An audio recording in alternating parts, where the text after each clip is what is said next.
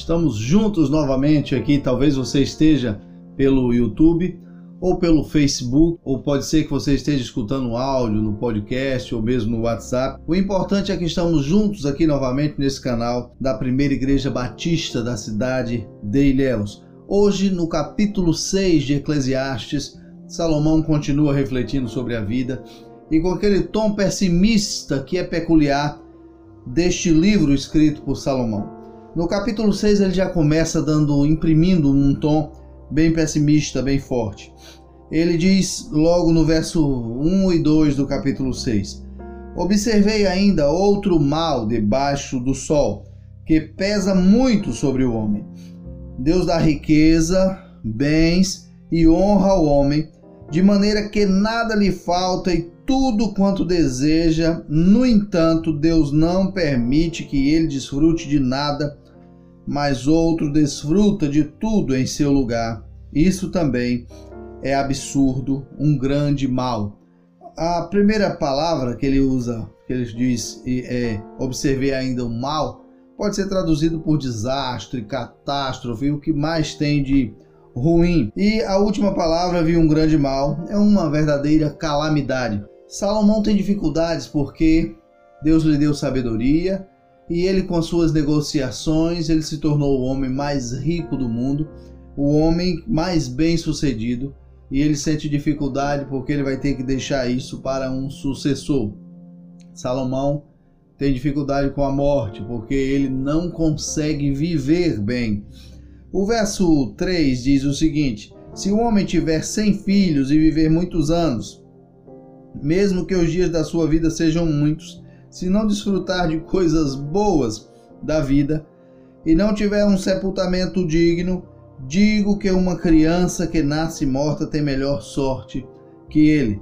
Aí o verso 4: é, ela nasce em vão e desaparece na escuridão, e o seu nome fica escondido na escuridão. Nunca viu o sol, nunca soube de nada mesmo assim o seu descanso é melhor do que o descanso daquele homem. Parece Jó amaldiçoando o dia do seu nascimento. A gente já falou isso em outro vídeo. Mas Salomão não é a primeira vez que ele fala sobre isso, ele fala também sobre a questão do aborto, sobre a questão do, do, do filho que nasceu morto, da criança que nasceu morta. Ele fala sobre a felicidade ser maior daquele que morreu, que nasceu morto, ou que nem nasceu, do que daquele que vive de uma forma diferente do que ele imagina que seja felicidade. E no, verso, no capítulo 4, verso 2 e 3, ele diz: Por isso considerei os mortos mais felizes do que os que ainda vivem, e muito mais feliz do que ambos é o que ainda não nasceu, que não viu o mal que se faz debaixo do sol. Salomão continua imprimindo um tom muito pessimista a este livro.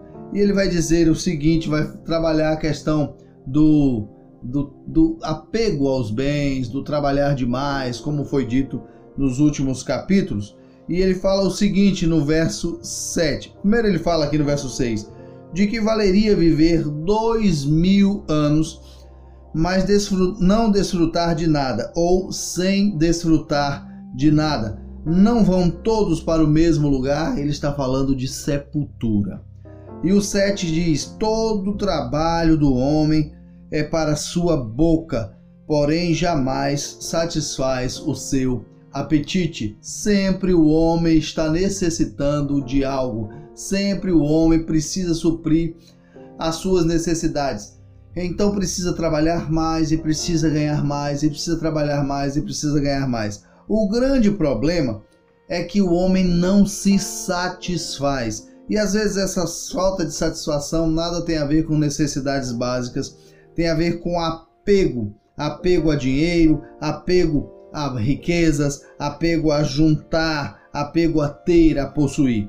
O capítulo 5, verso 10, ele já falou algo sobre isso, quando ele diz: Quem ama o dinheiro nunca terá o suficiente. Está vendo que não dá para se satisfazer? Por causa do amor ao dinheiro que a Bíblia já nos ensina que é a raiz de todos os males.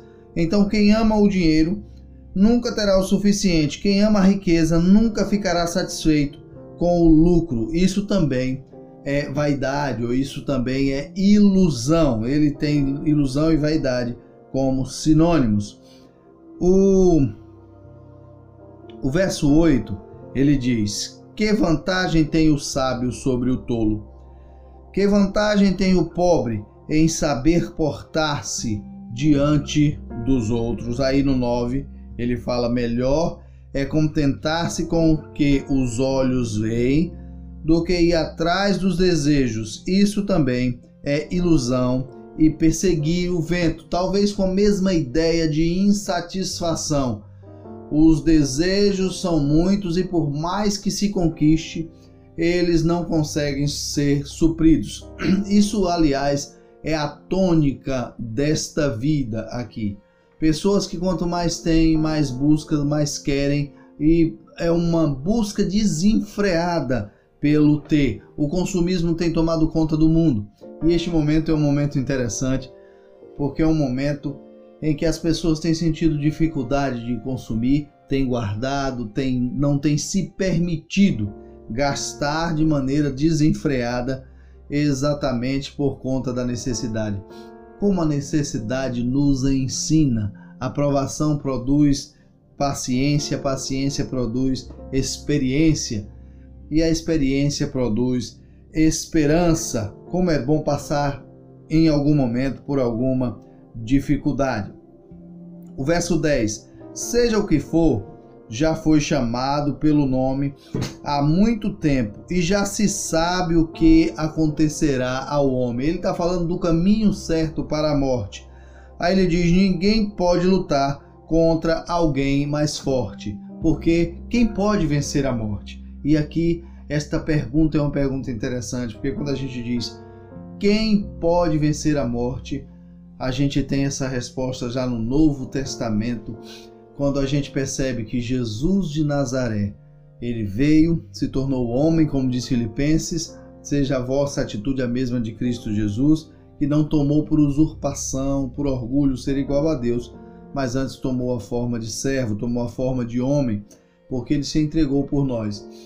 E ele venceu a morte. Aí a Bíblia nos pergunta: ó oh morte, onde está o teu aguilhão? Exatamente porque Jesus venceu. E esta pergunta de Salomão é uma pergunta interessante. Ninguém pode lutar contra alguém mais forte.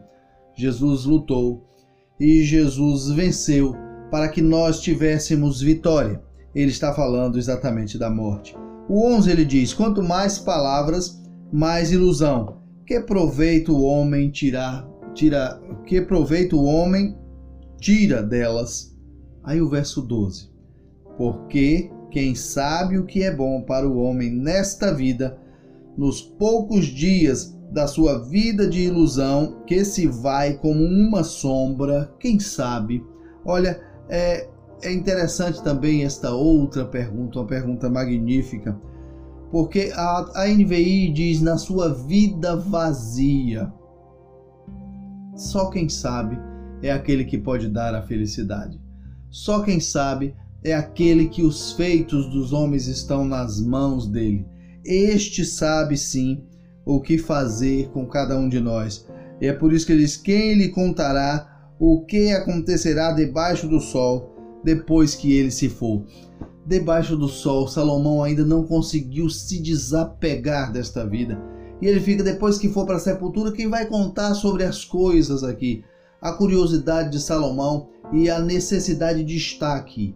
Nós muitas vezes fazemos isso e vivemos assim. Esse tempo de coronavírus é, é, deixou muitas pessoas, esse tempo de virose, deixou muitas pessoas, revelou muitas pessoas, revelou muitos líderes. Muitos líderes que desapareceram, que tiveram muita dificuldade e revelou muitos de nós por conta do medo da morte. Porque muitos de nós somos muito apegados a esta terra. Acontecia isso com Salomão, um apego muito grande a esta terra, um apego muito grande a esta vida.